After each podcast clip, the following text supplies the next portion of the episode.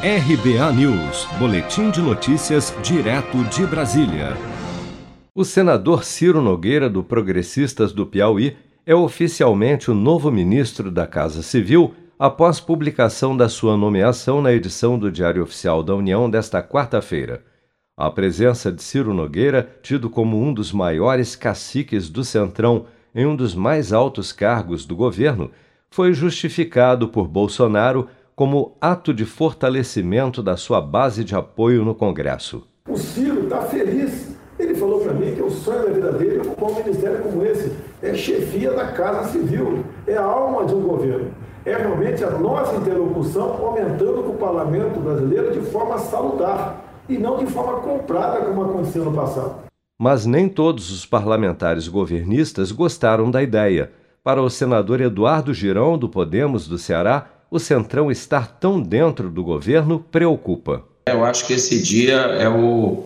É, nós temos aí o Centrão que estava muito próximo do governo, hoje está dentro do governo. Né? E, particularmente, é, eu vejo isso com preocupação preocupação no sentido de uma bandeira importante do povo brasileiro, né? que é é, o combate à, à corrupção, à impunidade, é um valor que a nossa nação não abre mão e vê um retrocesso nesse sentido, porque o Centrão representa esse fisiologismo é, e isso, de uma certa forma, é um pouco frustrante. À frente da Casa Civil, Ciro Nogueira terá, dentre outras atribuições, a integração das ações governamentais e matérias em tramitação no Congresso Nacional com as diretrizes do governo, além da coordenação e acompanhamento das atividades de todos os ministérios na formulação de projetos e políticas públicas. Como ministro-chefe, Ciro Nogueira será o braço direito e o principal interlocutor do presidente Bolsonaro no Palácio do Planalto.